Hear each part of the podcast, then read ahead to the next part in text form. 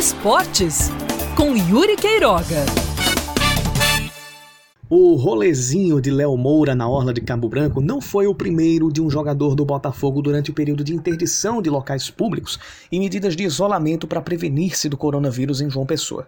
Na semana passada, quem também gravou um vídeo e, entre aspas, se entregou foi o meia Rodrigo Andrade. Hoje, Léo Moura já fez um post explicando que estava fora de casa para fazer compras e não caminhando apenas a passeio, mas admitindo que errou e pedindo desculpas aos internautas e ao seu torcedor.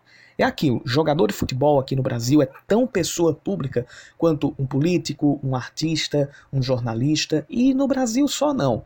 Nos Estados Unidos isso vale para jogadores da NBA, jogadores de futebol americano, de beisebol, enfim. As atitudes dão exemplo, seja ele bom ou ruim, e são elogiadas ou cobradas com mais afinco. Há uma responsabilidade não só de preservar o nome, mas de prezar pelo bom impacto social daquilo que desempenha dentro e fora do seu, ambiente de trabalho.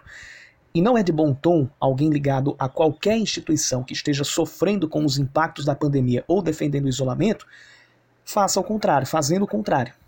Que fique o registro e o aprendizado. Outro assunto de impacto ligado ao Botafogo é de natureza político-administrativa. Um pedido de afastamento do presidente Sérgio Meira foi encaminhado ao Conselho Deliberativo, alegando que ele estaria atrasando a prestação de contas da diretoria, os chamados balancetes mensais. Segundo o autor do pedido, a conduta e a punição estão previstas na Lei Pelé, Sérgio Meira disse que essa semana o Conselho Fiscal apresenta o balanço financeiro. Quem acompanha mais de perto o Botafogo sabe que os bastidores do clube são, por natureza, agitados. Desde 2013, o clube viveu politicamente um ambiente de certa unidade e pacificação, que coincidiu com o crescimento e a construção ainda corrente de uma hegemonia no Estado.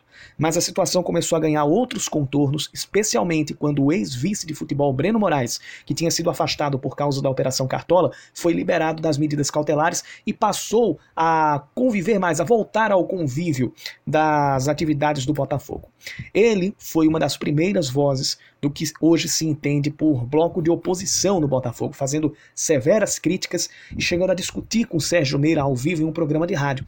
E está sendo acompanhado. É muito cedo para dizer se existe uma crise política no Belo. Afinal de contas, situação e oposição constituem a essência de um plano democrático. Mas é preciso lembrar que foram bastidores organizados que deram início à subida de degraus. E são bastidores desorganizados que podem colocar tudo a perder.